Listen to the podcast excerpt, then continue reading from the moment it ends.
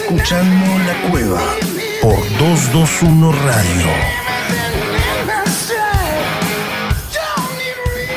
Bienvenidos, ¿cómo están? Somos La Cueva, aquí estamos como siempre, soy el Puma Gaspari, estamos en el 103.1 para hablar de música, para hablar de rock, para contar historias, como cada jueves lo estamos haciendo en esta segunda temporada. En el día de hoy, muchísimas cosas como siempre. Tenemos la entrevista con Tavo Cortés, hoy el cantante de Sir Raga, que va a estar tocando el próximo sábado, 4 de junio, aquí en el Teatro Ópera de la Ciudad de La Plata, junto a Alan Sutton.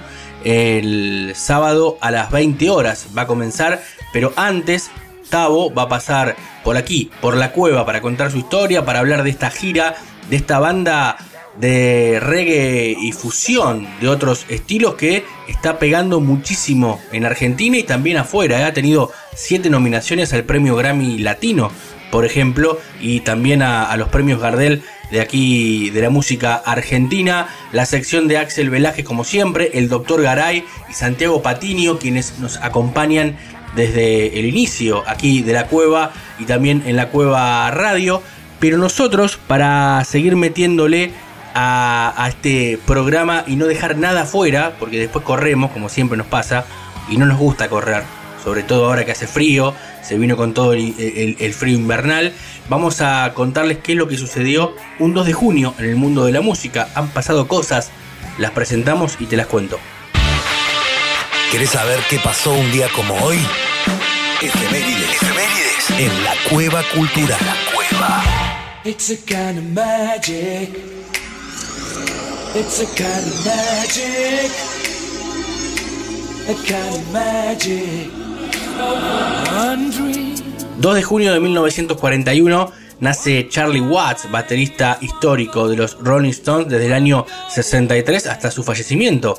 El año pasado, a los 80 años, nos dejó Charlie con raíces fuertes en el jazz, giró también además con su propia banda, ocupa el puesto 12 entre los 100 mejores bateristas de todos los tiempos. Un 2 de junio de 1973, el single de Wings, la banda formada por Paul McCartney llamada My Love y el álbum Red Rose Speedway alcanzan el número uno en Estados Unidos. Además, en ese momento, ese single My Love fue sustituido después del primer puesto por eh, otro Beatle, por el single de George Harrison, Give Me Love. Eh, estaban peleando ahí los Beatles. Y un 2 de junio de 1986, Queen lanza esta canción que está sonando de fondo, A King of Magic. El disco tuvo gran éxito en Estados Unidos, alcanzando el primer puesto en las listas y manteniéndose en estas unas 63 semanas, y una locura, 63 semanas en las listas esta canción y el álbum en sí fue la banda sonora de una gran película de Highlander, el Inmortal. Hasta acá las efemérides del día 2 de junio, nosotros vamos a hacer un homenaje al cumpleaños de Charlie Watts. Hubiera cumplido en el día de hoy 81 pirulos, 81 años para uno de los mejores bateristas de todos los tiempos. Escuchamos a los Stones y nos pegamos inmediatamente con la sección de Axel Velázquez y después todo lo que viene, ¿eh? el Doctor Garay, eh, Tavo Cortés de Raga, Santiago Patiño, la agenda, bueno, mucho más acá en 221 Radio.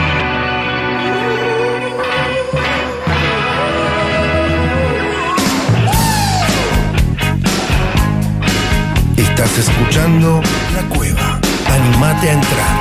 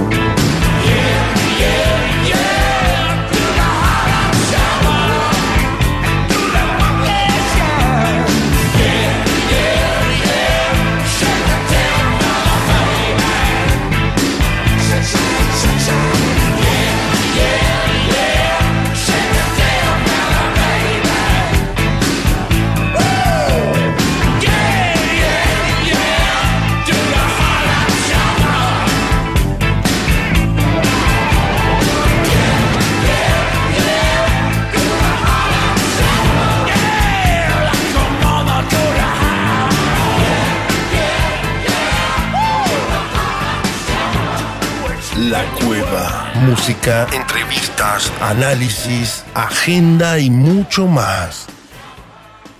Muy buenas noches a todos los que nos sintonizan en la Cueva Radio. Les saluda como siempre Axel Velázquez desde México y agradecido una vez más con Puma Gaspari por brindarme un espacio como cada jueves para hablar de música.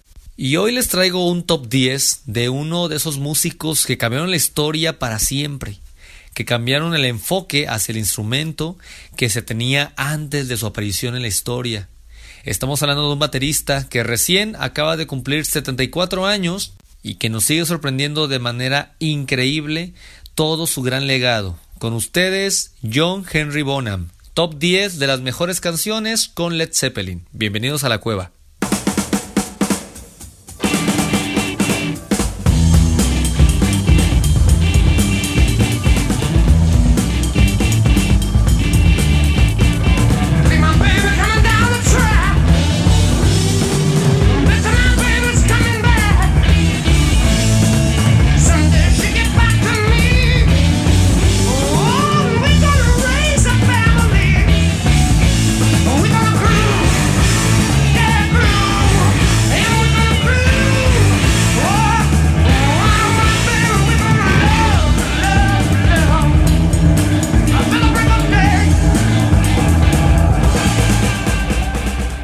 Antes que todo, debo confesar que la influencia que John Bonham ha tenido sobre, sobre un servidor, quien les habla aquí desde este lado, ha sido de manera importante.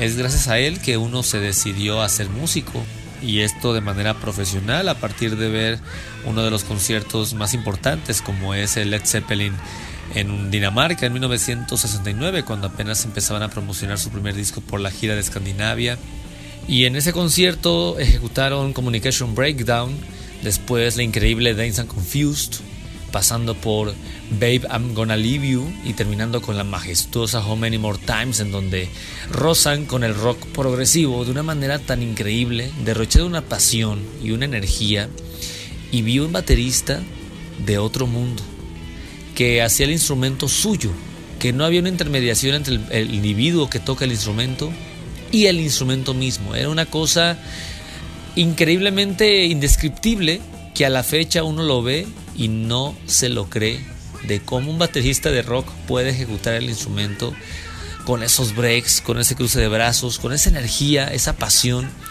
que luego se nos olvida cómo es que el rock debe ser tocado. Cada quien toca un rock, cada baterista tiene su estilo, pero John Bonham es uno de esos bateristas que cambiaron la historia del género para siempre. Pero primero veamos por qué.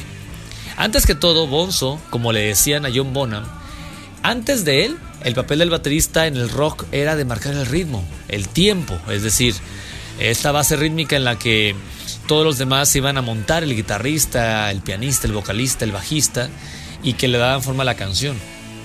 Antes esos bateristas únicamente se delimitaban a marcar esto y carecían del protagonismo que sí tenía la guitarra con sus extendidos solos, sus efectos de sonido y un sinfín de motivos.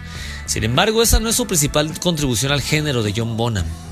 El principal aporte es que creó un lenguaje completamente nuevo tomando elementos de bateristas de jazz, pero incorporándolo a la música de Led Zeppelin, de una manera que creó un universo de sonidos que resultaban muy ruidosos para la época, muy rudos, muy salvajes, y que anticiparon sin duda alguna el sonido del futuro heavy metal, no solamente en la batería, esto es muy importante, sino a la música en general, es decir, no por ser baterista, tu influencia va a llegar solamente en el instrumento. Puede llegar también a trascender los géneros musicales y anticipar futuros estilos que en su momento no estaban preparados. Y no es que nadie antes hubiese intentado esto. Ginger Baker, Mitch Mitchell y Charlie Watts, por decir algunos, que estos son los que pertenecían a una generación de bateristas británicos que incluyeron el lenguaje del jazz en sus bandas de rock, pero parece que John Bonham era la pieza que faltaba para que ese lenguaje se universalizara y trascendiera del simple hecho de la adaptación a la creación de un lenguaje nuevo. Tenemos a Kid Moon, Mitch Mitchell, Ginger Baker, Bill Ward, y todos esos bateristas que junto con John Bonham contribuyeron de manera definitiva al, al desarrollo del lenguaje del heavy metal y del hard rock en la batería y posteriormente llegarán otros bateristas, otras bandas y otros subgéneros. Es por esto que vamos a analizar cuáles son lo que las que para mí son las 10 mejores canciones que demuestran de mejor forma sus capacidades y su legado en la historia como baterista y como miembro de Led Zeppelin. En el puesto 10 comenzamos con una pista del disco Led Zeppelin 1 de 1969 de nombre Dance and Confused. Esta pieza es una estupenda manera de darse a conocer en el rock en apenas el primer disco de la banda en el 69. Aquí sin titubear, Bonzo protagoniza la canción con sus breaks, sus cambios de ritmo, los matices y los detalles en su ejecución. La canción se divide en tres secciones. La primera es el verso donde además del protagonismo total de Robert Plant y las líneas psicodélicas de Jimmy Page, lo que más destaca es la ejecución de Bonzo tras los tambores. Su ritmo sencillo, pero los breaks es lo que hace de esta primera sección algo memorable. Bonzo emplea breaks de tresillos y seisillos orquestados en todo el set de batería de una manera muy similar a la que los bateristas de jazz como Elvin Jones o Max Roach empleaban. La segunda sección son los efectos de sonido de la guitarra de Jimmy Page, donde Bonham contribuye a dar esa atmósfera que tanto caracteriza a esta parte de la canción. Además aquí hace notar uno de sus mayores sellos como baterista, y esta es la marca del tiempo en el hi-hat con el pie izquierdo. Con esta técnica, con esta dinámica, eh, queda libre su mano derecha para jugar más en el set y no tiene que marcar lo que está haciendo con el pedal en el hi-hat, sino ya el pie lo hace solo. Y la última sección de este tema es el solo de guitarra larguísimo, donde si de por sí Page aporta una sonoridad estridente de virtuosismo y de mucha energía, John Bonham aporta lo suyo con grandes breaks, pero siempre haciendo resaltar a las guitarras, que es el instrumento central de esta sección, es, es decir, nunca lo va a tapar, nunca le quitará el protagonismo que se merece Jimmy Page en esta parte. Recomendamos la versión de en vivo del Danish TV de 1969, que es precisamente este concierto que les comentaba en donde me impactó muchísimo la forma en que John Bonham pues toca la batería. Es un excelente tema para conocerlo. Siguiente puesto número 9, el tema Night Flight del disco Physical Graffiti de 1975. Esta es una de las canciones más desconocidas de la banda. De hecho, no solemos ubicarlo como un clásico, pero se trata de uno de los mejores trabajos de John Bonham de toda su carrera, o al menos eso es lo que a mí me da la impresión, porque la forma que ejecuta los breaks, Em, es una verdadera cátedra para todo baterista. Aquí se encuentran, de hecho, casi la mayoría de, breaks que tanto hicieron famoso a, John Bonham en toda su carrera. Ahora, ¿qué es un break? Básicamente es un adorno del baterista que sirve para cambiar de sección en una canción. Ahora, estos breaks van a estar presentes eh, que en, Night Flight, estarán también en Starway to Heaven, em, estarán en Achilles Last Stand, en muchos otros temas que, que van a estar en toda la discografía de Led Zeppelin. Y aparte de los breaks se destacan los detalles en el ritmo de la canción, el cual es bastante sencillo, pero los adornos de dobles entre el bombo y la tarola, es decir, dos golpes entre bombo y la tarola, las aberturas del hi-hat y los diversos matices empleados demuestran que John Bonham prestaba atención especial a los detalles. Todos los cambios de matiz van en función de Robert Plant, es decir, en donde Plant pega una nota aguda, pues eh, John Bonham pues va a tirar un break que apoye esa energía. Sin duda, una gran canción que en caso de no conocerla, te la recomiendo ampliamente. Siguiente puesto número 8 de Lemon Song de Led Zeppelin 2 de 1969. La canción donde John Paul Jones protagoniza de principio a fin, pero John Bonham no se va a quedar atrás. Presenta varios cambios de ritmo y muchos breaks de tresillos y seisillos orquestados en bombo, tarola y, todos los tambores que componen a la batería, muy al estilo del baterista Art Blakey, por ejemplo, o Elvin Jones del, del género jazz. Aquí la improvisación colectiva se presenta bastante genial con todos los miembros de la banda, pero en especial John Bonham con sus diversos matices, notas fantasmas en tarola, es decir, golpes muy suaves filternarios y una gran cantidad de adornos que demuestran su capacidad técnica para interactuar con el grupo.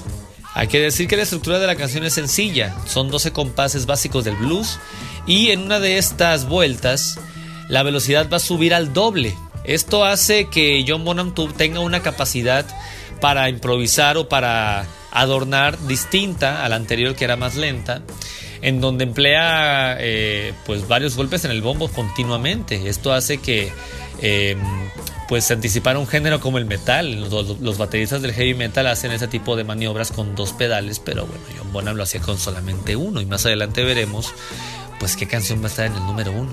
Siguiente tema, el número 7, llamado Out of the Tiles, del disco Led Zeppelin 3 de 1970.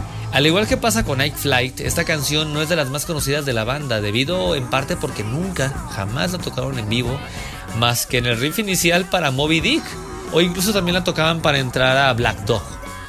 Hay que mencionar que el riff de la canción lo creó John Bonham, por eso suena tan precisa esa batería todo el tiempo desde el principio. El ritmo principal presenta semicorcheas empleadas como singles y dobles entre tarola y bombo de forma muy similar al funk. Eh, esta era una influencia muy presente en, la forma de tocar de John Bonham. ¿Y qué significa singles y dobles en tarola? Pues básicamente son golpes, es un golpe de tarola y otro de bombo, otro de tarola y otro de bombo. Esto, bueno, pues eh, empieza a ser un sello bastante fuerte de, de John Bonham, que desarrollará más adelante en canciones pues con Led Zeppelin. Y también otra cosa importante es que empleará un compás raro, que es el de 7 octavos. Es un, es un compás o es una marca de tiempo de la música que, que no se hace demasiado, con demasiada frecuencia. Y John Bonham lo hace de manera maestra aquí, que es cuando une los dos versos en el riff. Ahí se van a dar cuenta después de un break en donde va a ejecutar este cambio. Sin duda alguna, una gran canción que recomiendo ampliamente para conocer una joya escondida, así la considero una joya escondida de Led Zeppelin. Siguiente tema, Aquiles Last Stand, del disco Presence de 1976. Sin duda, una de las canciones más memorables de John Bonham.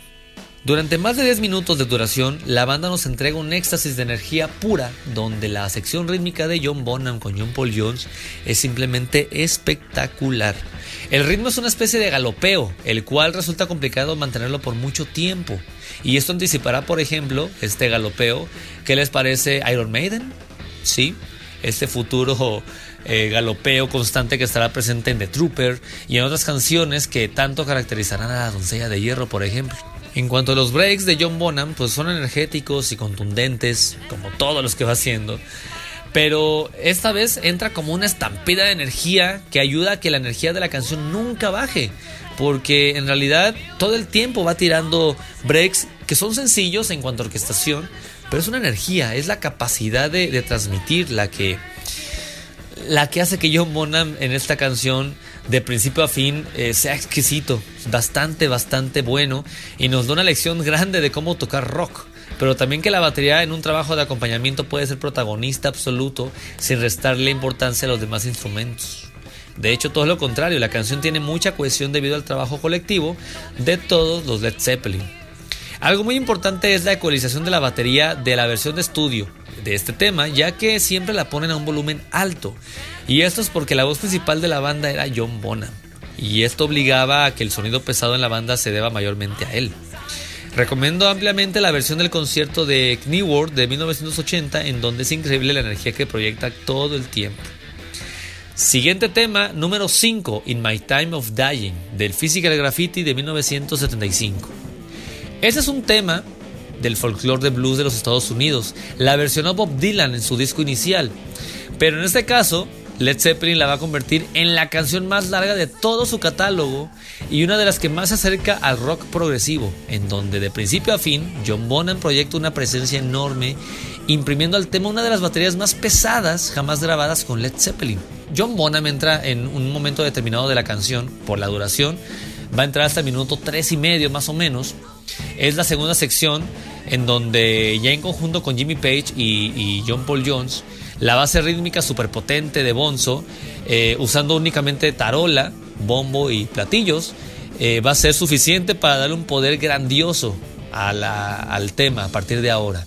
Yo destaco en este tema que es bastante vital y bastante importante la ejecución de los platillos, o sea, del hi-hat, que John Bonham va haciendo, porque entre el abrir y cerrarlos va, va acrecentando los puntos de clímax del tema.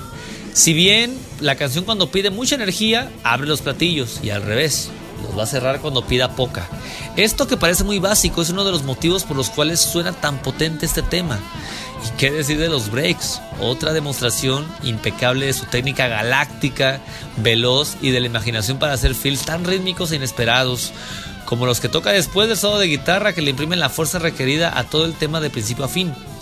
Es un completo deleite del trabajo de John Bonham, de su legado, que seguramente aquí estamos de acuerdo. Esta es una de las grandes, grandes canciones pesadísimas de la batería de Led Zeppelin de John Bonham y que se convirtió en una de sus obras maestras en la ejecución del instrumento con Led Zeppelin.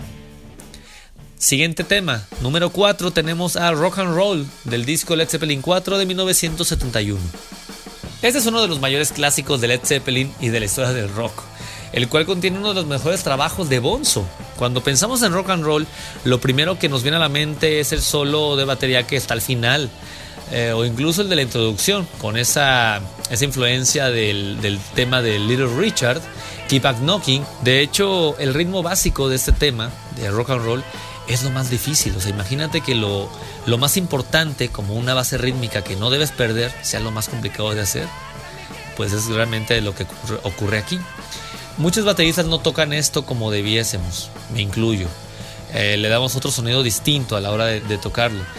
Pero en realidad John Bonham lo que hace es la base rítmica más común del, del compás de cuatro tiempos, bombo en el 1, talón en el 2, bombo en el 3, talón en el 4, y el hi-hat en corcheas, pero lo importante es de que la mano izquierda, la que está haciendo en el, tiempo 2 y 4 las tarolas, va haciendo todo el tiempo relleno, es decir, golpes constantes también de corchea y va acentuando tres notas, eh, va haciendo tres notas fantasmas en la tarola y un acento, tres notas fantasmas en la tarola y un acento, de manera que esto mantenerlo durante un rato con las dinámicas necesarias eso es una, demostración del control de las dinámicas que, que Bonzo eh, va, a hacer de manera muy especial.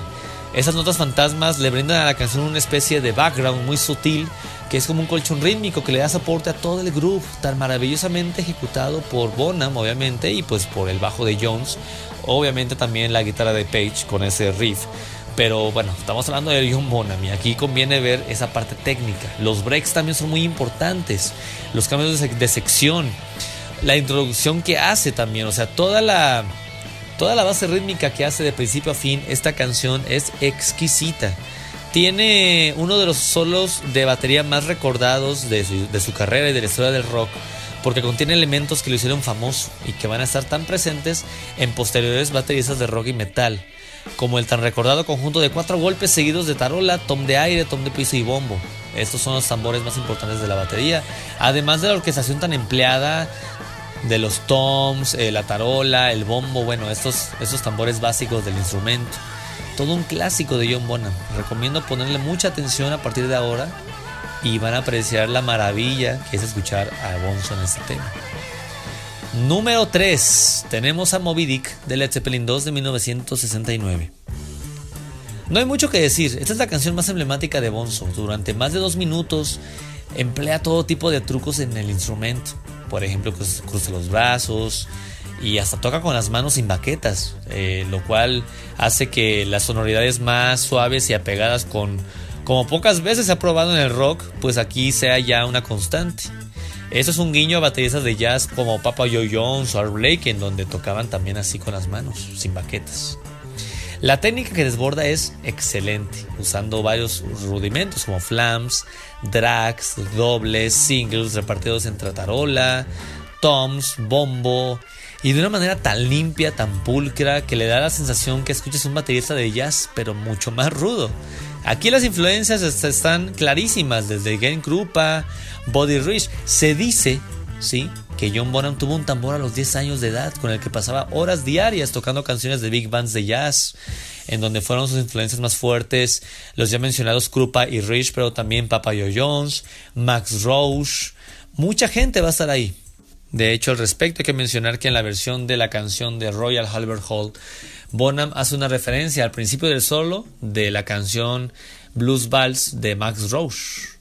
En resumidas cuentas, es con Moby Dick que John Bonham se ganó un lugar indiscutible en la historia del rock y en la historia de la batería. Puesto número 2, Full in the Rain, del disco In Through the Outdoor de 1979.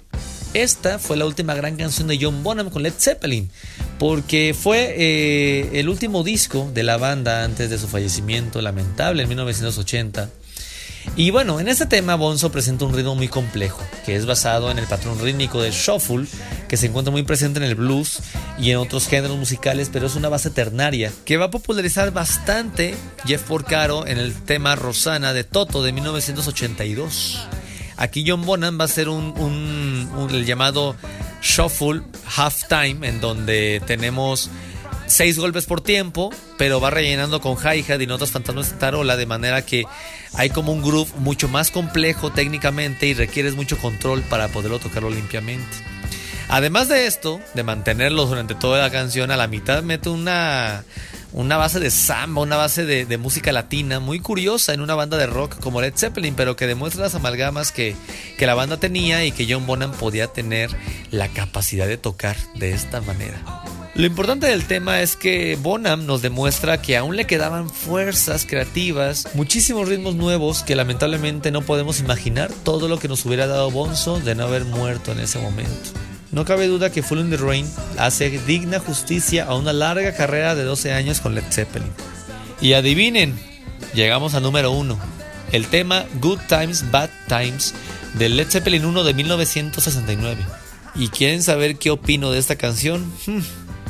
Es la obra maestra de John Bonham en cuanto a ideas creativas para un ritmo, para un acompañamiento y sobre todo para cargarse en la espalda a una banda increíble así en sus hombros y dirigirla de manera maestra como lo hace con esta canción. Nada más de rápido, porque con este tema vamos a despedirnos.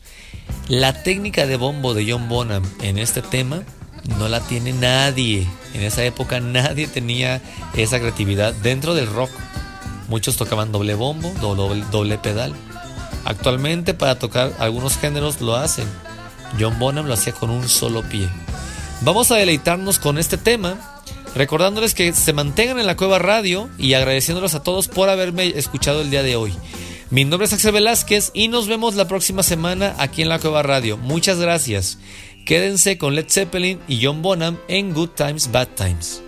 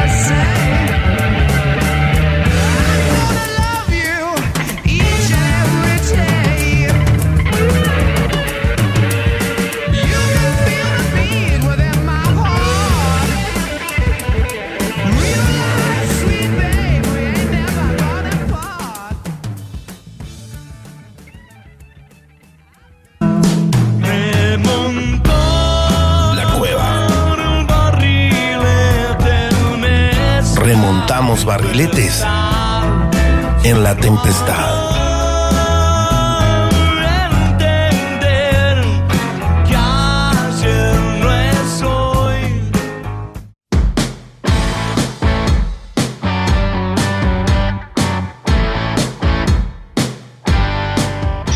Nuevo bloque, aquí en 221 como siempre, somos La Cueva, seguimos escuchando música, seguimos hablando de rock.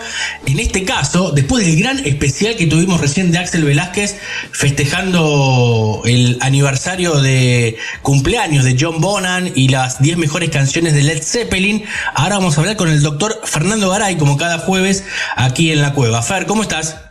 ¿Qué tal, Puma? mi querido. Bien, perfecto. Acá, escuchando música, viendo qué te puedo traer este, para compartir con nuestros amigos de la cueva. Y me encontré en las noticias, ¿no? Este, bueno, volvemos con las necrológicas. Ah, sí. Este, pero bueno, como siempre decimos con las necrológicas, con los artistas y con los músicos nos quedan los discos, nos queda la música para seguirlos disfrutando. Se fue eh, Alan White, mítico, histórico, recordado baterista de rock y especialmente de la banda de rock progresivo Yes, una banda muy positiva. Exactamente, lamentable. La semana pasada fue justo el mismo día de Andrew Fletcher de Depeche Mode también, ¿no?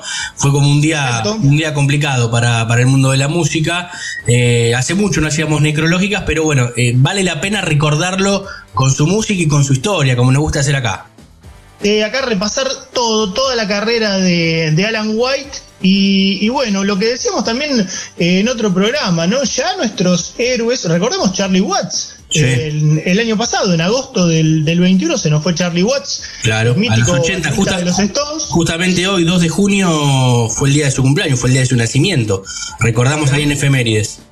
Ahí, ahí entonces un recuerdo también para, para otro baterista, para el gran Charlie Watts. Exacto. Así que bueno, em, bueno, a los 72 años, hace unos días este, se nos fue el baterista inglés Alan White, que no solamente fue baterista de Yes em, a partir del 72, ¿no? Y después toda la vida fue el eterno baterista de Yes, sino que ahí vamos a repasar un poco cómo fue un poco la carrera de Alan, que se inicia.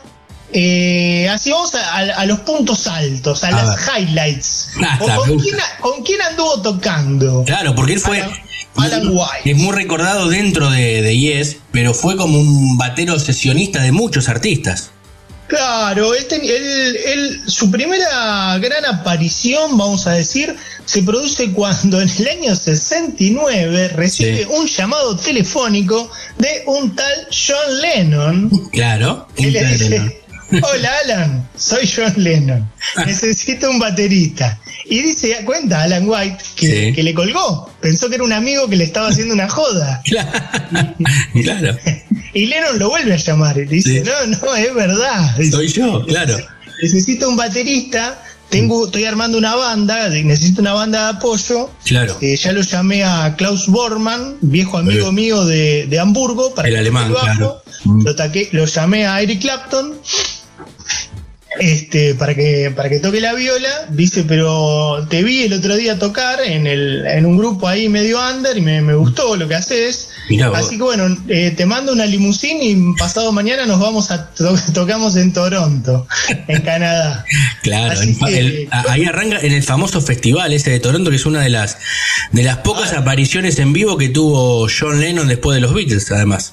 Exacto, y es el Live Peace in Toronto, el disco en vivo, es el, es el primer disco en vivo que saca un ex Beatle post Beatles.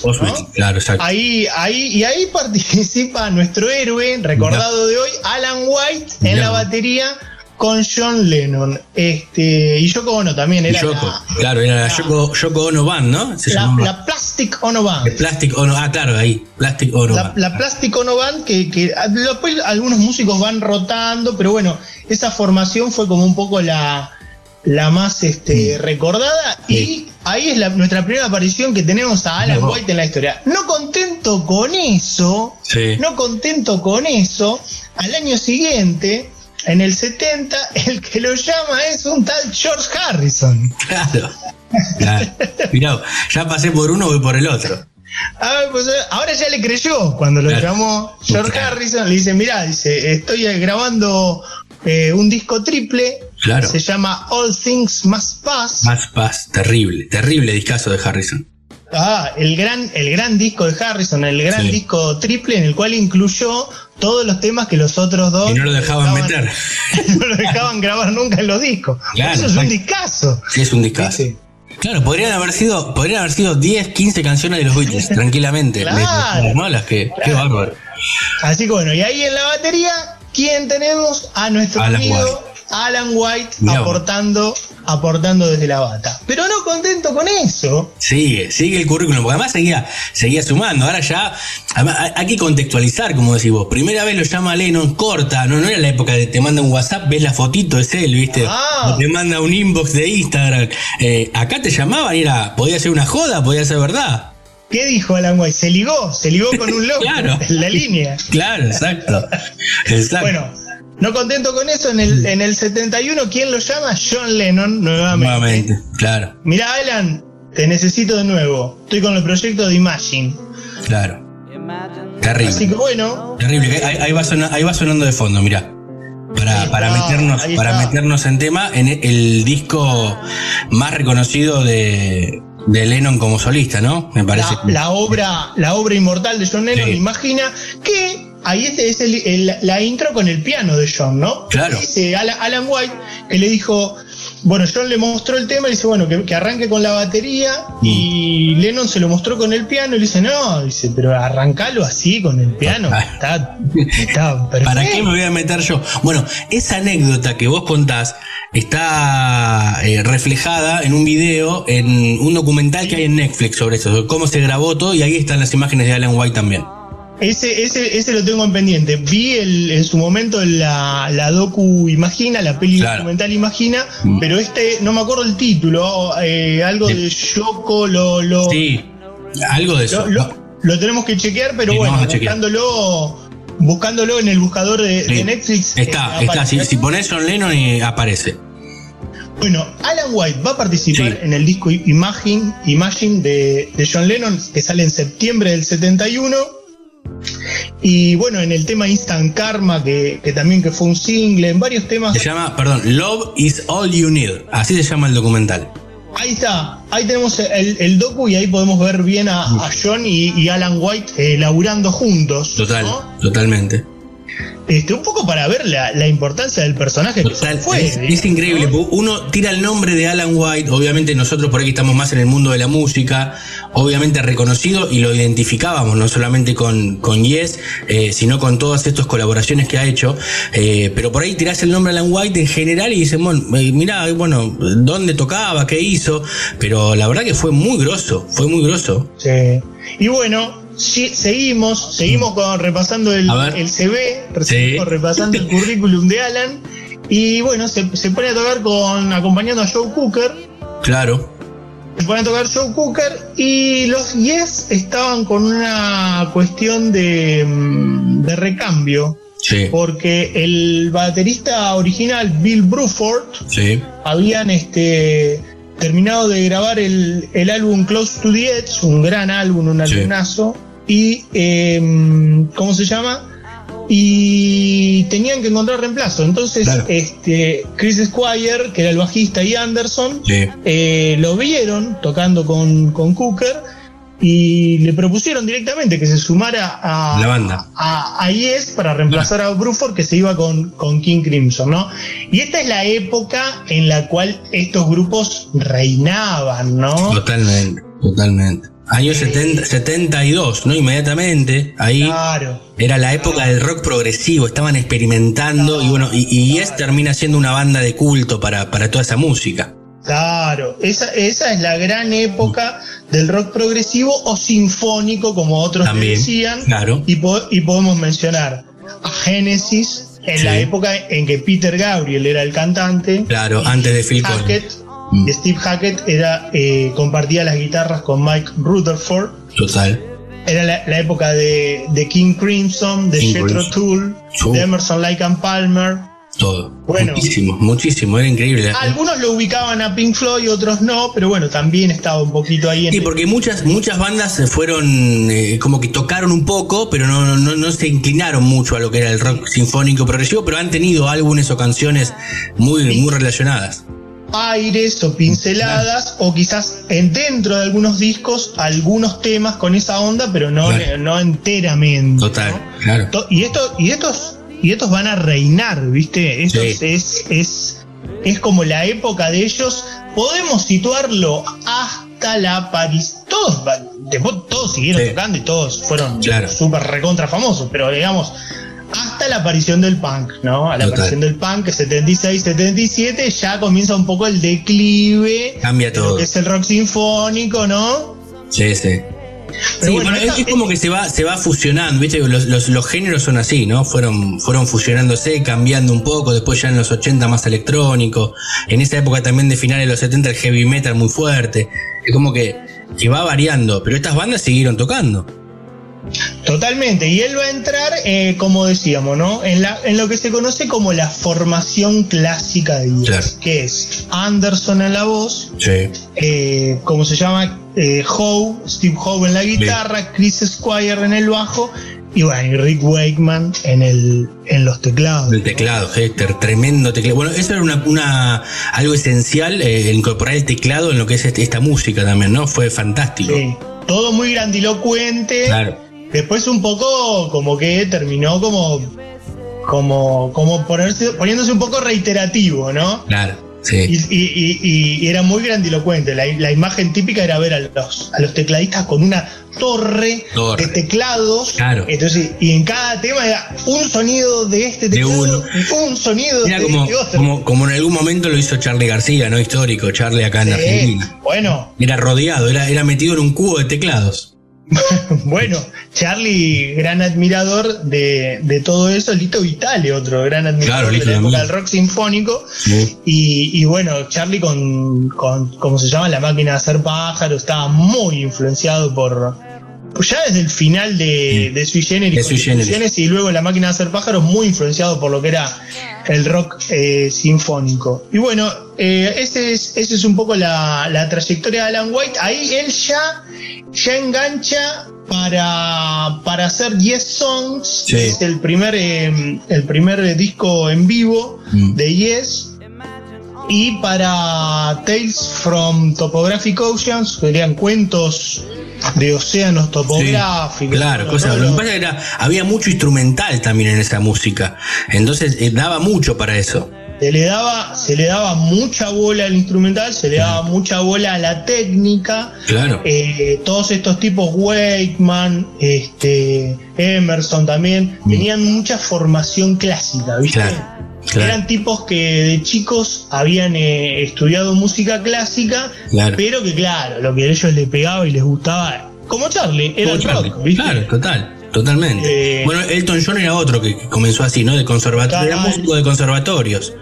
Eran así. Total. Mm. No, querían ser músicos. No, no querían porque. Se formaban ahí adentro y decían, no. Ahora, todo lo que sé. Claro, todo lo que sé lo vuelco para el otro lado. es increíble le entraban, a meter. Y todo toda esta, época de Yes, ¿no? Y del, rock sinfónico tiene mucha. Mucha. mucha imaginería, mucha iconografía muy particular. O sea, el arte de tapa. ¿Cómo decirlo? Con, con esos pueden ser póster de esos. Sí, era, el concepto, el concepto. Total, era el concepto de la obra entera, ¿no? Era no, la música acompañaba lo visual, la imagen, era, era, era, terrible. Era terrible. Le da, mucha bolilla a eso, ¿no? Y como es, y las letras también, lo mismo, viste, con, mucha metáfora de, de, como se, no sé, cómo decirte, de, qué sé yo, de, lo medieval. Sí, claro, porque hacían historias, eh, contaban historias, era como que el, disco contaba tal vez una historia y cada canción era como un capítulo, muchas cosas, se, usó mucho eso también en el rock sinfónico. Bueno, Jethro Tull lo ha hecho, por ejemplo, ¿no? En obras así que eran, eran este, como si fuera una película eh, y cada canción era, era un capítulo, era un, era terrible.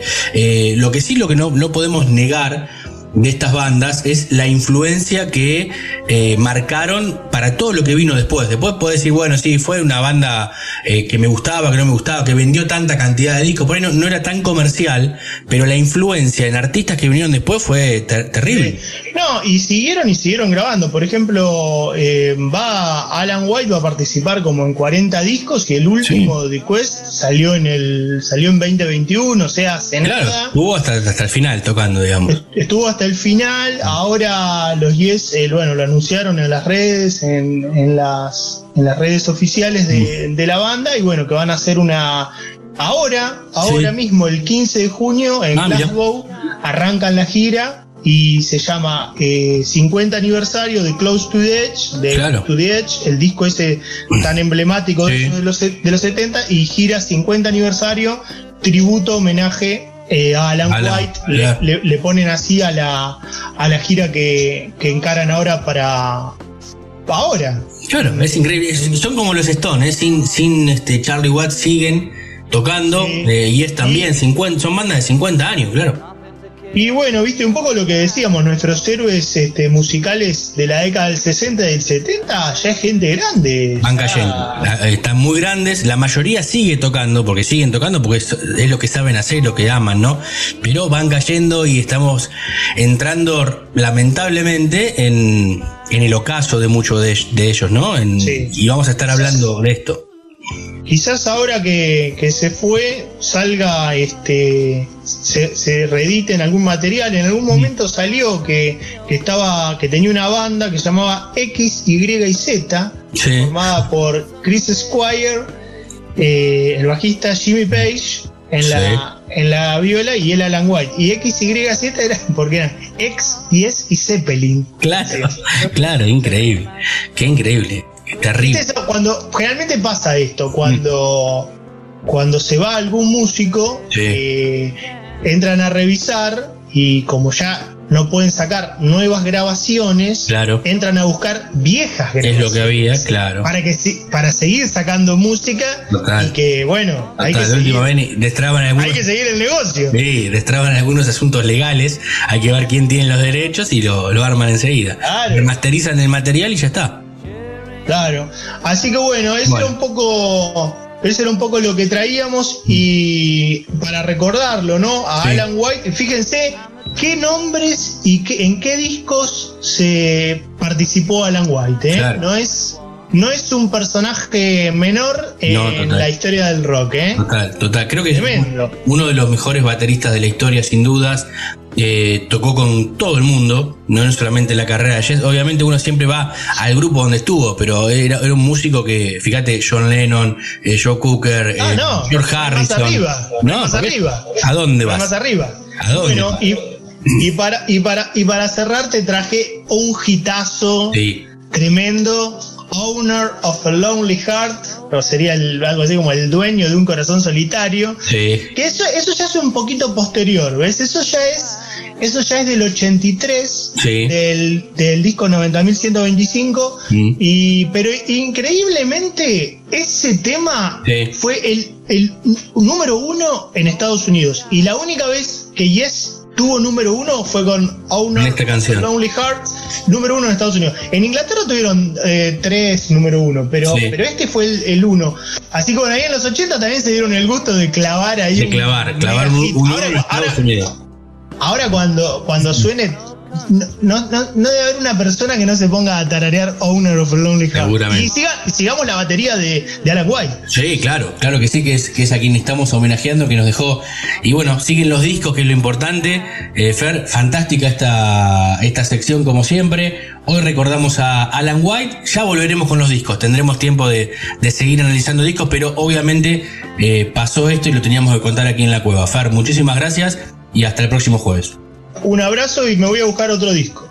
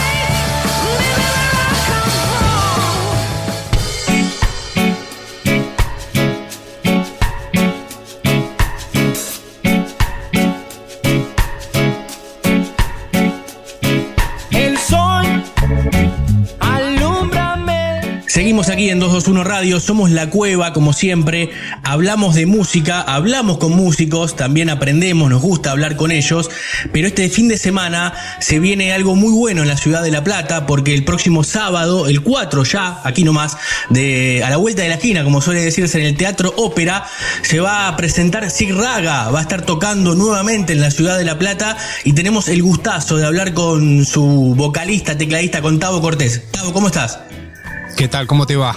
Bueno, un gustazo. Eh, hace mucho queríamos hablar con, vos y está buenísimo que ahora se da esto de que vienen a la ciudad de La Plata para, para tocar después de un tiempo ya. Sí, sí, sí. Hace. No sé cuándo fue la última vez que tocamos. Tocamos ahí en el, en el teatro mm. ópera, si no mal recuerdo. Claro, este, claro. Pero hace mucho que vienen a la ciudad. Han venido al teatro bar. Bueno, Son muy habitués de acá. Sí, sí, sí. Así que estamos contentos que vamos a volver ahora. Bueno, ¿qué, show esperamos para el día sábado? Después de toda esta cuestión de la, pandemia, presentando álbum, está buenísimo todo lo que se viene. Sí, eh, bueno, es un show que, mm, que tiene como una suerte de resumen o mm, Sí, así como de, todos los discos, mm. hacemos siempre como una selección sí. de los cuatro discos del grupo me quedé pensando porque, bueno, también vamos a agregar unas canciones nuevas del nuevo disco. Claro. Eh, pero siempre tiene como otra en el show nosotros como que armamos una lista especial, digamos, que no tiene que ver con hacer un disco, ¿viste? Sino como que armamos un relato con todo lo que es el material de la banda. Claro, y, a medida que pasan los años y los discos también cuesta más hacer una lista, ¿no? A ver cómo hacen la, selección, cuál queda afuera, ¿no? Sí, sí, claro, no, es un trabajo que lo vamos como siempre puliendo, ¿viste? Como que claro. actualizando, como decir, bueno, también en función de lo que nos da ganas, ¿viste? Sí. Lo que tenemos ganas de tocar. Hay temas que por ahí los guardamos y decimos, bueno, este ya hace rato que lo venimos tocando y, y revivimos otro y hacemos también adaptaciones, le hacemos modificaciones y cosas así. Claro, e, eso es lo bueno que cada show es único, es irrepetible, ¿no? las versiones que hacen ahí quedan ahí. Eh, claro, las vamos cambiando. No, no todo, todo, todo, pero va, van teniendo modificaciones. Claro, total. Bueno, y, me decías, y canciones del nuevo disco de, fotografías que salió hace poquito nomás.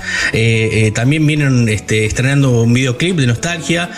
¿Cómo fue todo este proceso de grabación? Imagino diferente, ¿no? Imagino que es un disco distinto a todo lo que hubo antes, no solamente por ustedes, por cómo han madurado como, como banda, ¿no? Sino por todo el contexto que nos rodea, que nos rodeó. Sí, sí, sí, fue muy especial este disco. Eh, como te decía, fue mm, una decisión también de, seguir adelante. Sí. Dado que no se podía salir a tocar, ¿viste? Y quedamos como todos encerrados en nuestras casas y con un, clima de mucha impotencia, de, mucho miedo también, incertidumbre, ¿viste? Y me acuerdo que en ese momento tuvimos unas reuniones así vía Zoom, aparte más sumado que se nos complicaba más todavía porque dos estamos en Buenos Aires y dos en Santa Fe. Claro. Entonces yo no lo podía ver a mi hermano, que él está allá en Santa Fe, eh, y ni al resto de amigos, bueno, al resto de la banda. Y me acuerdo que dijimos, bueno, ¿qué hacemos? Vamos a hacer algo. Y vamos a hacer un disco. Ya tenía, ya estábamos componiendo, yo ya apenas me mudé acá a Buenos Aires, ya estaba componiendo cosas, viste, ya tenía varios temas ahí avanzados. Y, y, bueno, dijimos, dale, vamos a meterle como sea. Era una locura en ese momento porque desde el sello plantear hacer un disco al sello que diga, vamos, tenemos que poner plata para hacer un disco, ¿de qué están hablando? Primero que parte va medio a contramano, viste, de, de que hoy ya nadie hace discos, hacen EP, hacen ya un tema de a dos. Nosotros estábamos encacados que queríamos hacer un disco, viste. claro. Una forma también de salvarnos la cabeza, de mantenernos activos, viste. Sí, total. Nos metió eso. Veníamos también haciendo como los otros discos como esta cuestión de presentación por temas y cosas así separado. Sí. Que fue también una propuesta también desde el, desde el sello que también tenía que ver con poder realizar este al menos de esa manera poder costearlo, decir, bueno, ahora tenemos un, presupuesto, podemos hacer un tema, dos temas y así, ¿viste? Como también tiene que ver con eso, ¿viste? Con sí, total. Pero nosotros en este dijimos, bueno, vamos, está bien, vamos a arrancar con estos tres temas. Al principio cuando lanzamos, viste, los primeros. Sí. Pero la idea era el disco completo, viste. Claro. Así que en la segunda etapa ya terminamos todo y le mandamos. Pero sí, fue una locura. Entre medio de Zoom, llamadas de WhatsApp. Eh, compartiéndonos WeTransfer de los proyectos, cada uno grabando en su casa y mandale ahí, se te hice unas percusiones, dale, ahora yo grabo esto y te mando y a mi hermano y seguía y así, todo tiki, tiki, tiki. Eh, componía una voz, una letra y hacía un video de WhatsApp y le mandaba a los chicos así para que escuchen, les gusta, voy por acá, sigo por acá, le cambio algo, esto no me convence y así. Es muy loco, es muy loco. ojalá sea, sea, fue una experiencia única, ¿no? También, ¿no? Pero ojalá que no vuelva a suceder. Grabar un disco así, o sea, el estrés es el doble también, ¿no? Sí, a, mí igual, confieso que sí, que, como te digo, ante la situación de cómo estaba la cosa, sí. A mí me ponía contento. Claro. Poder hacer eso. Claro. Decir, mira, lo estamos pudiendo hacer, a pesar de que Mira cómo está la cosa y nosotros estamos acá dándole con toda, ¿viste? Claro, Fue como, paradójicamente, creo que todo este periodo así de pandemia, creo que fue de uno de los momentos de mayor producción del grupo. Mirá bien. Como que dijimos, bueno, vamos, contraataquemos. Claro. Claro, le, sirvió para eso, para, para reinventarse también, ¿no? Un poco dentro de todo. Sí, y también porque somos medio cucaracha, ¿viste? Nosotros. Como que hemos pasado tantas cosas en. sí, tantos años, ¿no? De la banda, tantos años, tantas cosas, tanto, tanto, tanto, que ya no, no es tan fácil este, eliminarnos. Estamos hablando con, con Tavo Cortés, el cantante de, de Raga, que viene el próximo sábado, 4 de junio, aquí al Teatro Ópera de la Ciudad de La Plata, eh, para tocar sus clásicos y presentar fotografías. Recién nos venía contando de eso. Eh, Tavo, ¿sabes? Te quiero consultar, me decías, hablando del disco, Hoy qué difícil es, y ustedes como decís, son bichos raros también, ¿no? Pensar en un disco, en el concepto de una obra completa, porque ahora el mercado te pide lanzar una canción, lanzar cada tanto otra y después ves el tema del disco. Sí, no sé si es por una cuestión generacional, viste que nosotros también nos criamos em, con, la, con, con, escuchando discos. Claro. y yo sigo escuchando discos completos. A mí me gusta darle play a un disco y escucharlo una obra entera y cómo se van concatenando los temas y se van retroalimentando y, ese relato a mí me encanta. Escucho los grandes discos que a mí me encantan, que, a mí me gustan. Los pienso en, eh, como así, con un orden, ¿viste? claro. Y van conversando entre sí, ¿viste? Claro. Eh, hay una un, una, un sentido alrededor de una obra completa, de un disco, ¿viste? Para mí, yo lo, siempre lo viví de esa manera, me gusta. También me gusta ser picado, ¿no? De decir, de picar una canción y de golpe me pongo el estilo compilado, ¿viste? Claro. Que hoy es medio como se escucha. Total.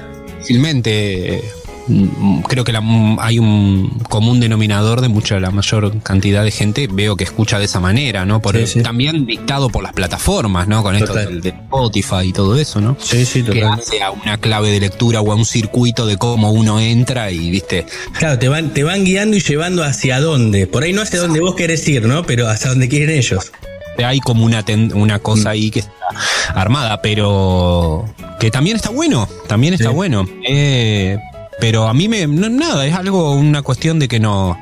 Queríamos hacer un disco completo, ¿viste? Claro, claro, eh, total.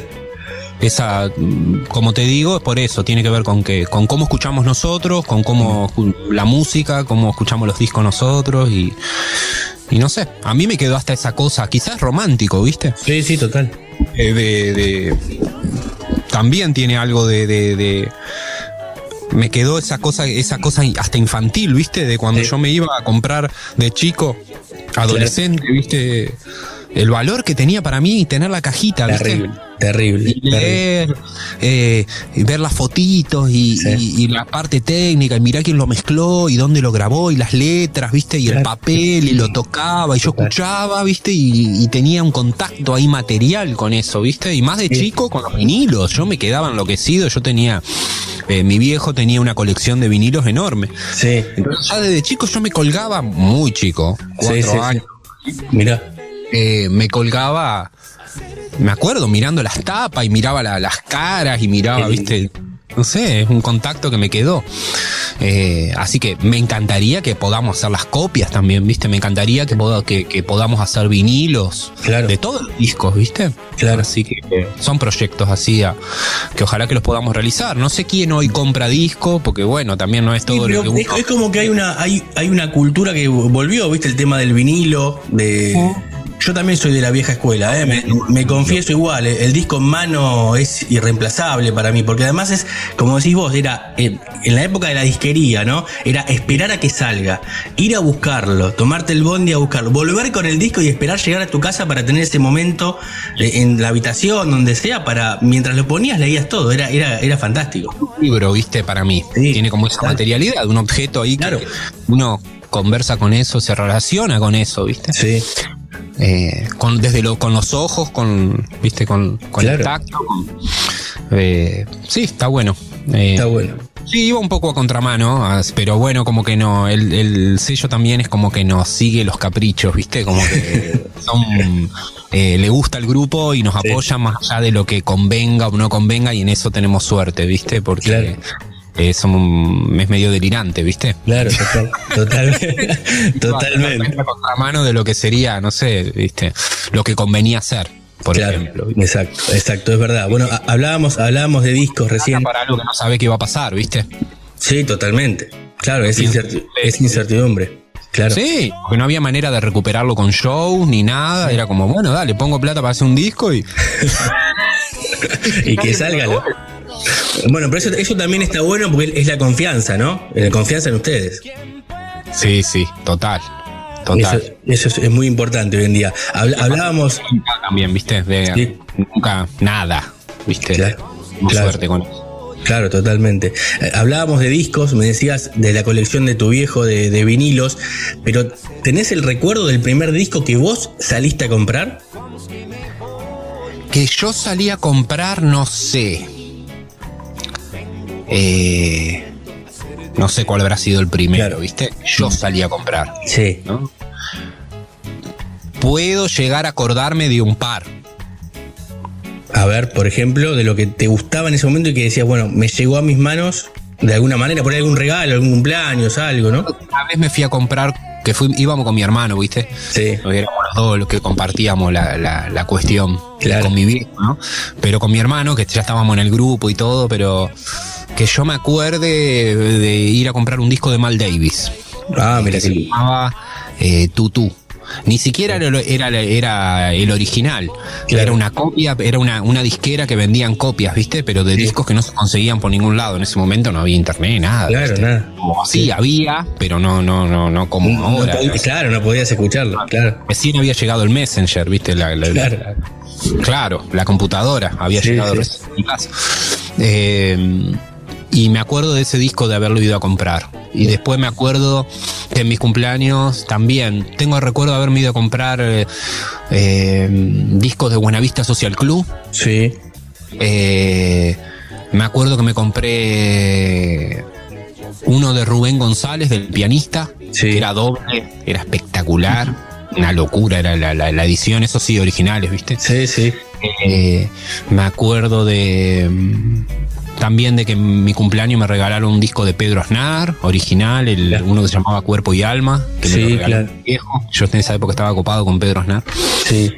Eh, pero sí, no, esos habrán sido como los primeros. También me acuerdo más de chico de regalarle a alguien un disco de Bob Marley, Mirá. Leyenda, que no, en Ah. realidad no era un disco. Era eh, el, compila- era el compilado. Claro, ese a los 12 años que lo com- compré un cassette. Claro. Este, ese debe haber sido de los primeros. Y, Sí. y después sí me acuerdo del primer disco Mm.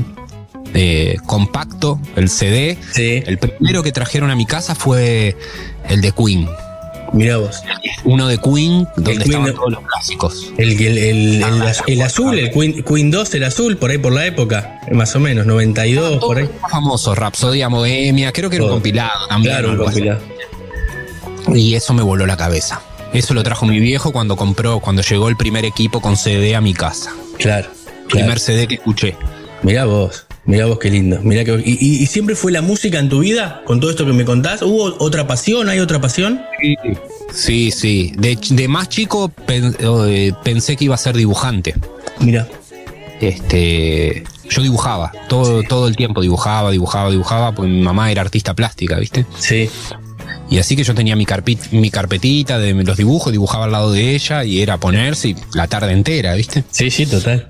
Sí, sí, ir a la escuela de niños pintor y toda la pelota, ¿viste? Me ah, encantaba. Sí, sí, me gustaba mucho dibujar. Toda mi vida me gustó dibujar. Es una, una pasión que cada tanto vuelvo, ¿viste? Por ahí pasa tiempo que lo dejo colgado y porque estoy muy por ahí con la música, pero sí. siempre vuelvo. Pero no, la abandonaste nunca. y, siempre por la rama del arte. De alguna manera vuelvo. Claro. Eh, después pasó que nada, después empecé a tocar el piano y ahí me cambió la vida, ¿viste? Claro. Cuando me trajeron el primer pianito chiquitito, me acuerdo, el primer modelo, eh, ahí ya me obsesioné con eso. Claro. Total. Y mi hermano también, me acuerdo. Nos turnábamos, ¿viste? Nos peleábamos por el teclado. Claro. Terminaba uno y lo agarraba el otro, terminaba a las 9 de la noche incendiado el transformador. y después terminó en la batería él. Le ganaste vos al final. sí, que en realidad él siguió tocando el teclado. Él entró en una banda a tocar el teclado muchos años re profesional y todo. Pero se dio de que nosotros no teníamos baterista y él venía a los ensayos, era a compartir, se había hecho muy amigo también de mi amigo de toda la vida, del Nico, con el que empezamos la banda y, y ahí la armamos los tres, ¿viste? Como fue como... Se metió, venía a hacer coro y en un momento dijo, che, nos falta un baterista en realidad para que el Nico toque la guitarra, porque el Nico estaba agarrando la batería, ya, cualquiera. Claro. Y, así, como quien no quiere la cosa, se sentó en la batería y estaba tocando, arrancó a tocar. Mirá vos. Mirá vos, mirá vos qué lindo. Eh, Tavo, bueno, agradecerte estos minutos para ir finalizando, porque sé que estás con muchísimas cosas, porque eh, no solamente eh, está el, show en, La Plata el 4, tiene Niceto el 3, bueno, se vienen muchísimas cosas por delante, que está buenísimo. te quería preguntar ya para, para finalizar, ¿sueños que cumpliste con la música? Sueños que cumplí con la música. Em,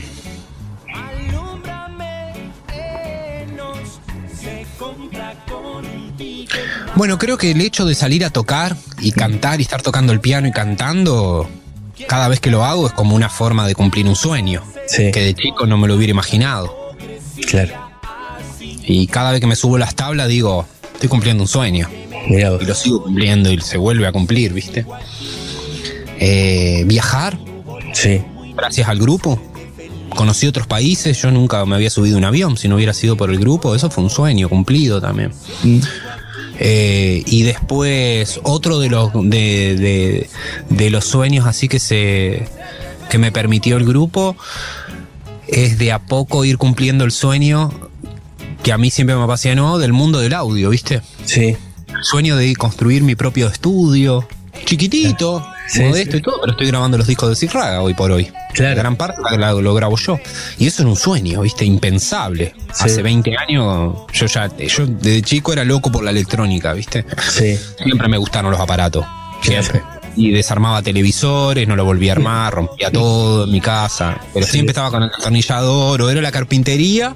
Eso también es una de mis pasiones. Mira y la electrónica. En un momento también pensé que iba a estudiar eh, algo de, ingeniería electrónica, algo así. Me gustan los, aparatos. Y, mm, y, bueno, el grupo creo que es uno de los sueños que, me, que, que, cumplí tienen que ver con eso, ¿viste? De, ir aprendiendo, fui aprendiendo y, con las experiencias con, que tuvimos con el grupo de grabar con determinada gente, ¿viste? Y sí. aprendí muchísimo, ¿viste? De cosas que yo por mi cuenta solo no, no ni a palo las he conseguido, ¿viste? Y, eso, es un, fue un sueño. Me pude comprar mi primer Neumann, mi primer y último Neumann. es un sueño de chico. Sí, mira que Toda la vida. Eh, mi viejo siempre hablaba de los Neumann, de los micrófonos Neumann y qué sé yo. Y eso fue un sueño que cumplí. Mira vos.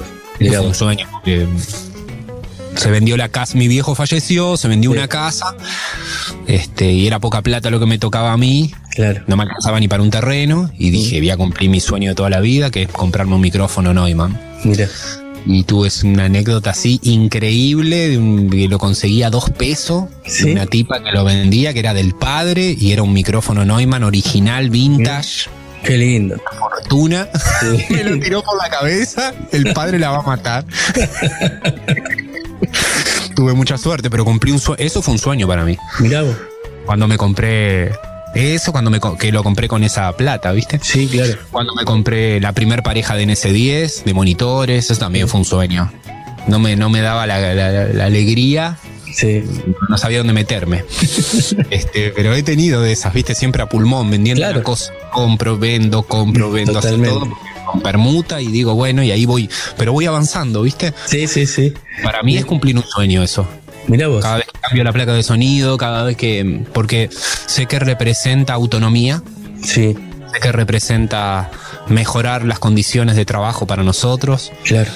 tener mejores herramientas, viste, entonces Sí. poder que suene mejor. Totalmente. Totalmente. Eh, y seguir aprendiendo en torno a eso que a mí me apasiona también, Claro. aparte de aparte de cantar y de tocar y todo Sí, eso, sí. es un mundo que a mí me atrapa. Pero está buenísimo que está tan relacionado, además, ¿no? E- Eso es lo, Claro. eso es lo bueno. Eso es lo bueno. Eso es lo bueno. Tavo, bueno, agradecerte eh, lo mejor para todo lo que viene. Te esperamos acá en la ciudad de La Plata el sábado 4 de junio. Ahí estaremos en el Teatro Ópera escuchando a Raga, una banda que nos gusta mucho acá en la ciudad. Bueno, han venido mucho y seguirán viniendo, que eso está buenísimo. Eh, y, y para terminar, agradeciéndote, siempre le pedimos al, al entrevistado, al músico, que haga el cierre musical con la canción que quiera. Con esa nos vamos y, y te esperamos el próximo sábado. Bueno, eh, a ver qué canción puede ser. Bueno, puede ser una del, del último disco. Sí, cómo no. Eh, presento entonces La llegada al circo de Cirraga. Ahí está. Temazo ese, con eso nos vamos. Eh, gracias, Tavo. Abrazo grande y lo mejor para todo lo que viene. Gracias. Un abrazo, gracias. Chau, chau.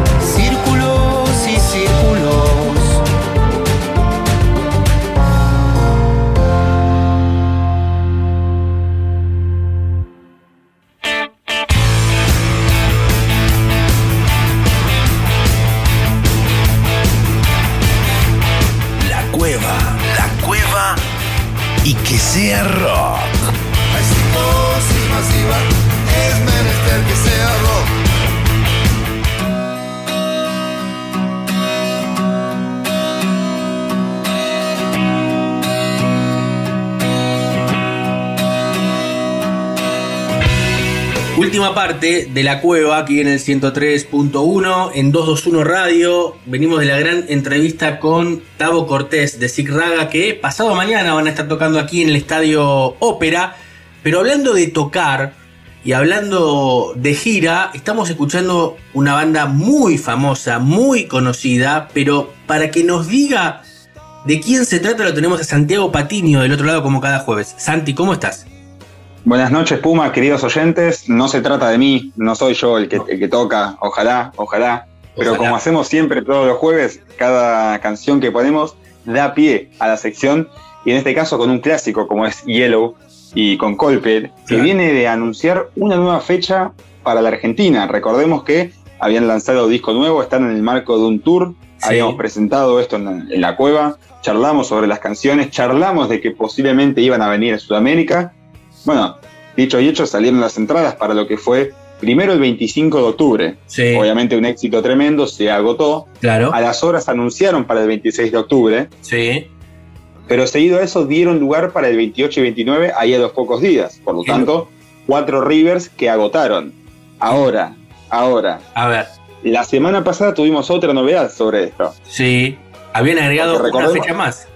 Habían agregado, pero recordemos que estas primeras cuatro fechas, las entradas salieron el año pasado. Claro, exacto. Exactamente. Entonces, habiéndose agotado y vendido estas cuatro entradas, se suma el primero y el 2 de noviembre.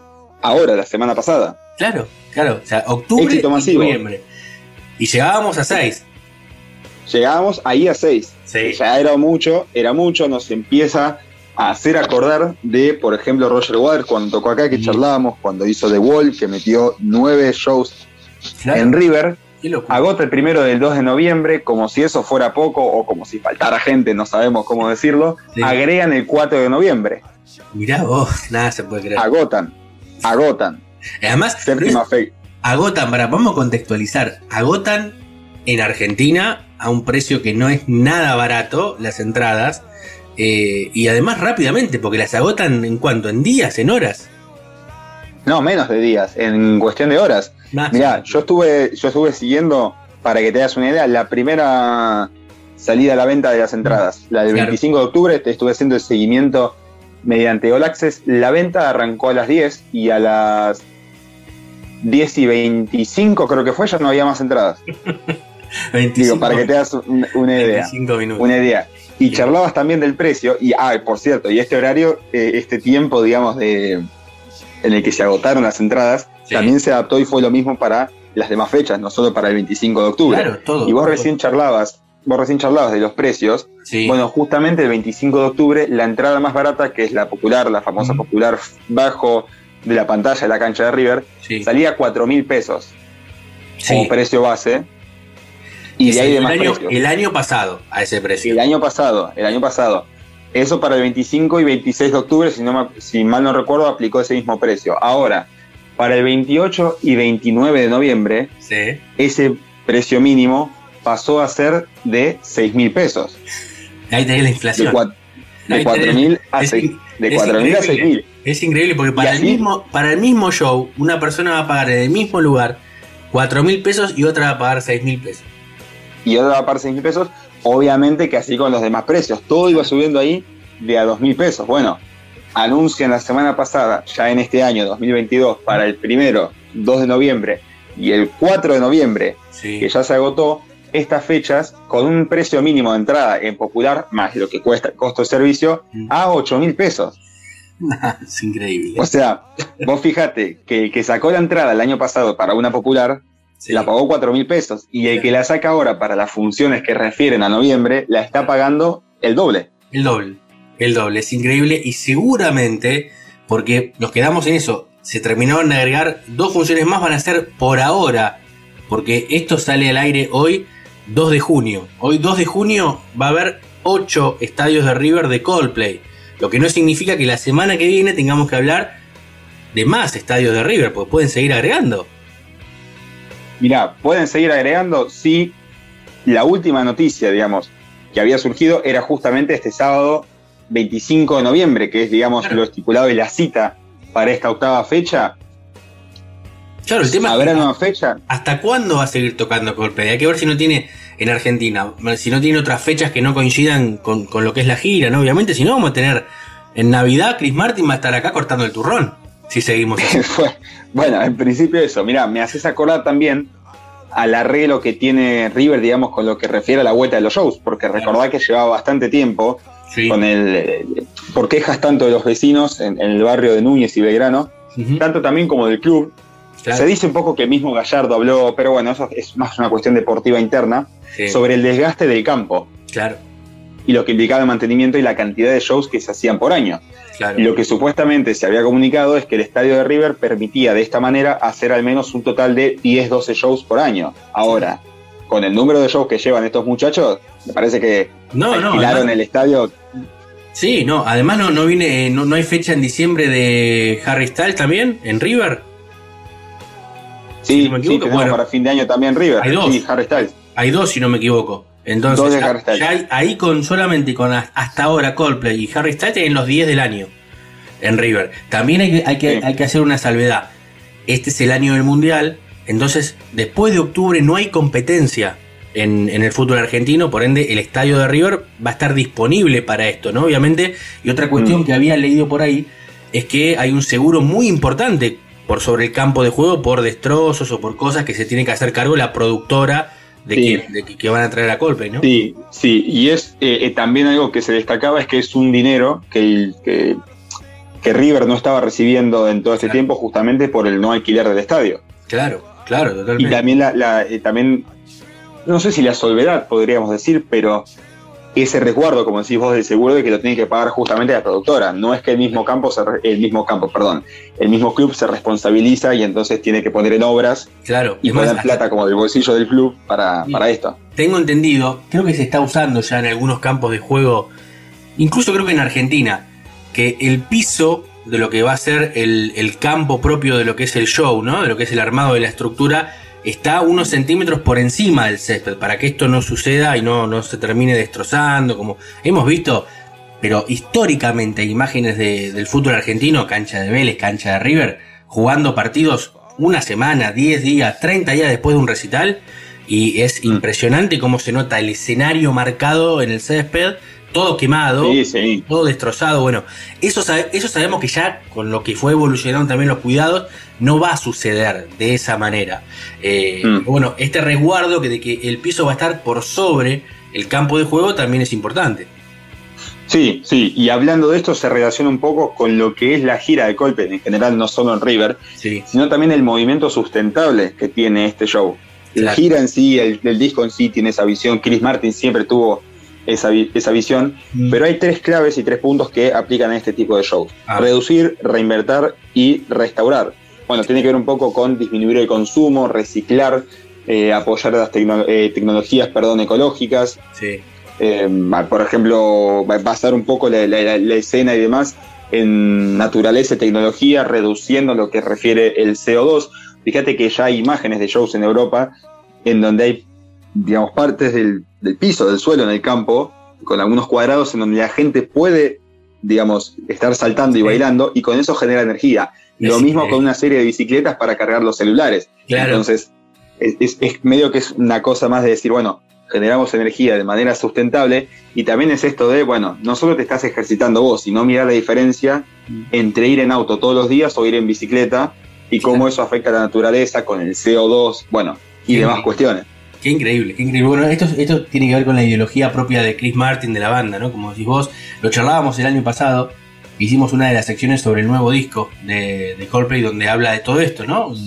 Incluso la conexión con el universo y toda esta, esta cosa esotérica que tiene, que tiene Chris Martin y la banda. A mí realmente me, ha sorprendido mucho, eh, por eso lo, lo traemos a la mesa en el día de hoy.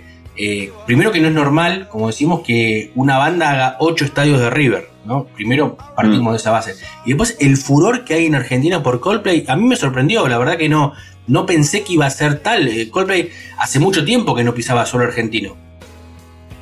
No, fíjate que las últimas veces habían sido 2016, que es cuando comienzan la gira a Head Full of Dreams y tocan en el Estadio de La Plata, Claro. y después lo hacen en 2017, terminando la gira acá en Argentina nuevamente. ¿Me Claro. entendés? Pero en ese momento también lo que aplicaban, a diferencia de otros shows, tanto en Argentina como en el mundo, era la incorporación de esas pulseras de colores que se Sí. manejan mediante un sistema detrás del escenario, en donde, por ejemplo, suena Yellow, que era el tema inicial que, que Sí. escuchábamos al comienzo, y entonces todas las pulseras se ponían amarillas. Sí, Cuando suena, por ejemplo, Adventure of a Lifetime y todas las, las pulseras se ponen de muchos colores. Charlie Brown incluso, de The Scientist con todo color rojo, a Skyfall Stars blanco representando las estrellas. Bueno, los fuegos artificiales, papel picado. Yo creo que es un, un movimiento y un, un show que, digamos, es para toda la familia. Total. Y va más allá del apto para todo público. Claro. Que es una cuestión de, de familia en el sentido de que tiene mucho esta cosa de compartir, esta cosa de más allá del fanatismo, si te encanta o no golpe, lo disfrutas muchísimo. Yo fui a los dos shows de La Plata y a mí personalmente me gusta la banda, la disfruto y es un show la verdad que bárbaro, pero también veía nenes que eran chicos realmente, te digo, cuatro años y Sí. saltaban como locos y les encantaba y vi también una pareja de que tenían 70 largos, 80 Sí. y más y no cantaban ningún tema, pero saltaban y disfrutaban Claro. y realmente tiene esa vibra y tiene esa potencia de show y también con lo que son las redes sociales, Sí. que digamos se divulga todo, se comparte todo, yo creo que mucha gente habrá dicho, che, no me importa si me encanta o no la banda, terrible cómo me perdí este show y creo que es un poco lo que replica acá en River y el éxito asegurado que Colpe ya sabe, porque claramente cuando ellos ponen a la venta las entradas del 25 de octubre, sabían que podían meter un 26 y un 28 y un Claro. 29 ni hablar, porque son conscientes a esta altura de lo que generan en el mundo, pero sobre todo en Argentina, que Coldplay a esta altura se convierte en una de las tantas bandas que, hablando en tono futbolero, juega de local en Argentina. Sí, totalmente. Totalmente. Y, y bueno, ya, ya está haciendo historia. Está a uno de, de Roger Waters. ¿eh? Este, veremos si lo alcanza o no. Por eso digo, hoy estamos a 2 de junio. Tal vez la semana que viene tengamos que decir lo alcanzó, lo pasó. No sé, lo cierto que es este, un furor de un show que decís vos. Que más allá de la, de la canción, que te guste la música, eh, hay un contexto que es fantástico. Que es el, el visual también, ¿no? Te entra por todos lados. Coldplay te entra por todos lados. Eso es innegable. Y otra cuestión, tal vez, porque Chris Martin lo ha hecho en muchas oportunidades, tal vez cante incluso alguna canción en español. Él le gusta mucho toda esta cuestión. Tiene mucha conexión con artistas eh, argentinos, incluso con, con Soda Stereo, ¿no? Con, con esta cuestión de la gira Me Verás Volver. Eh, ha estado ahí siempre Chris Martin latente. Bueno, Chris Martin participó de la gira Me Verás Volver cantando en pantalla de música ligera, pero cuando tocaron en 2017 en La Plata, Sí. Coldplay compuso un tango que se llama y ligera, Claro, claro, tenés razón. Mira, totalmente en- de Soda Stereo. Claro, me, me había olvidado, me había olvidado, eso es cierto, es cierto el tango. Claro, por eso te digo, Chris Martin siempre, y no, y no extrañe que venga con alguna sorpresa al respecto con eso. No me extrañaría, no me extrañaría, sobre todo porque en esta gira, por ejemplo, en México invitó a subir al cantante de Maná para cantar Sí. juntos Rayando el Sol. O sea, Claro. puede pasar de que venga algún artista invitado argentino suba al escenario, o mismo que Claro. Coldplay cante algo en español. Puede pasar. Es cierto, es cierto. Habría que jugar y empezar a hablar. Además tiene eh, ocho, tiene para elegir un artista que, que lo acompañe en cada show, incluso, ¿no? Hay que ver por tenemos qué la va. tenemos la suerte de que artistas buenos en ese sentido sobran acá. Sí, totalmente, totalmente. Bueno, eh, Santi, la verdad que queríamos hablar de esta gira. Siempre nosotros estamos con, con lo que tiene que ver con las curiosidades, con cosas, algún lanzamiento, pero siempre cuando hay algo así, un movimiento, lo hablamos también con la gira de los Guns, que no van a llegar a 8, pero por otro compromiso, sino creo que también podrían llegar tranquilamente los Guns en Argentina a, a hacer ese furor, al igual que, que Coldplay. Eh, pero bueno, en este caso eh, valía la pena mencionarlo y decir que están haciendo historia en suelo argentino, como bien lo, lo mencionaste, y me parece que lo mejor es irse escuchando una de las canciones que seguramente va a sonar en octubre y noviembre de este 2022. Sí, va a sonar y sonó, que es lo que ju- justamente vamos a escuchar acá en vivo. En vivo no solo en el programa de radio, sino porque es la versión en vivo de este tema. Bien. Coldplay tocando en Argentina 2017, Estadio de la Plata, un clásico como Viva la Vida y que probablemente, probablemente no, van a tocar seguramente en River y allí estarán todo el público emocionado, conmocionado, feliz y bueno, sobre todo esta vibra que transmite una banda que repetimos, juega de local acá en Argentina, Coldplay. Bueno, vamos con eso, Santi. Abrazo grande y hasta el próximo jueves. Hasta la próxima.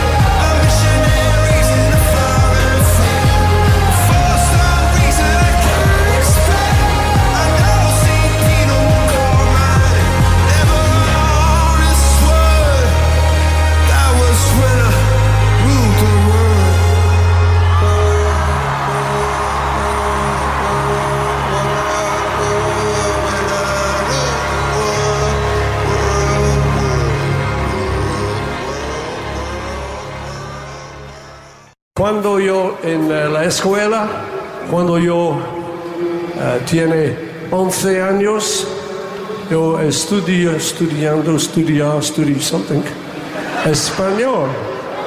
Naturalmente, amigo, sí. Cueva, la cueva. No somos iguales al resto. Y te vas a dar cuenta. And this is what I learned. Tres conejos en un árbol tocando el tambor. Que sí, que no, que sí lo he visto yo.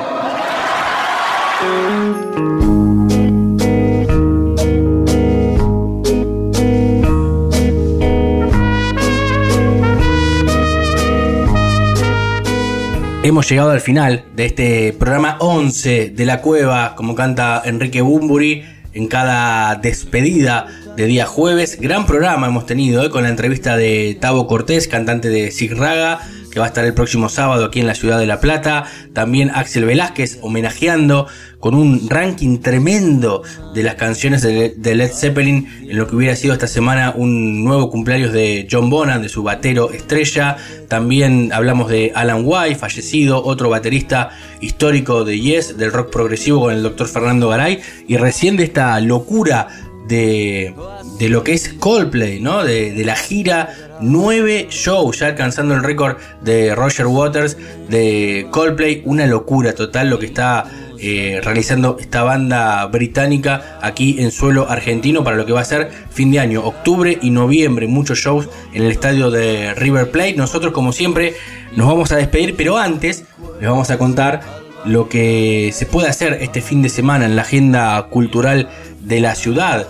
Eh, porque va a estar Super Daddy, el mago del tiempo, ya en un ratito, ¿eh? ahora ya terminamos a las 9 de la noche en el Teatro Coliseo Podestá, el viernes 3 de junio, mañana, Extraño Juguete, a las 8 de la noche en Espacio 44, el Woody Allen Night, a las 9 de la noche un poquito de jazz en el Teatro Bar de La Plata, otra obra de teatro muy buena, ¿eh? Terrenal, con Mauricio Cartún, a las 9 de la noche en el Teatro Coliseo Podestá, el Marito, Buena Petroca, 9 de la noche en el Teatro La Nona. Y para cerrar el día viernes, la fiesta Brecht se da, eh, se da en el Teatro Ópera de La Plata, 23.30.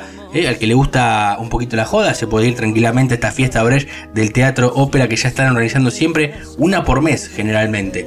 El día sábado 4 de junio, bueno, agárrense, tenemos muchísimo, muchísimo teatro y música sonoro a las 7 de la tarde en Espacio 44, Sig Raga, como mencionábamos, y Alan Sutton. Sig Raga, recién hablamos hace un ratito nomás con Tavo Cortés en el Teatro Ópera de La Plata a las 8 de la noche. La Romanza a las 20 horas también en Teatro Abierto. Me enamoré de vos, una comedia con Nazarena Vélez, vino en la ciudad de La Plata 20.30 al Teatro La Nona. Las de Enfrente también 20.30 en Teatro Telón Negro. Una noche en el hotel a las 9 de la noche en el Teatro Coliseo Podestá con Pachu Peña, eh, Sandra Mianovich y Lito Vitale. Gran show. A las 9 de la noche tenemos en el Teatro Metro de La Plata. Cristian a las 9 de la noche en el Teatro Estudio.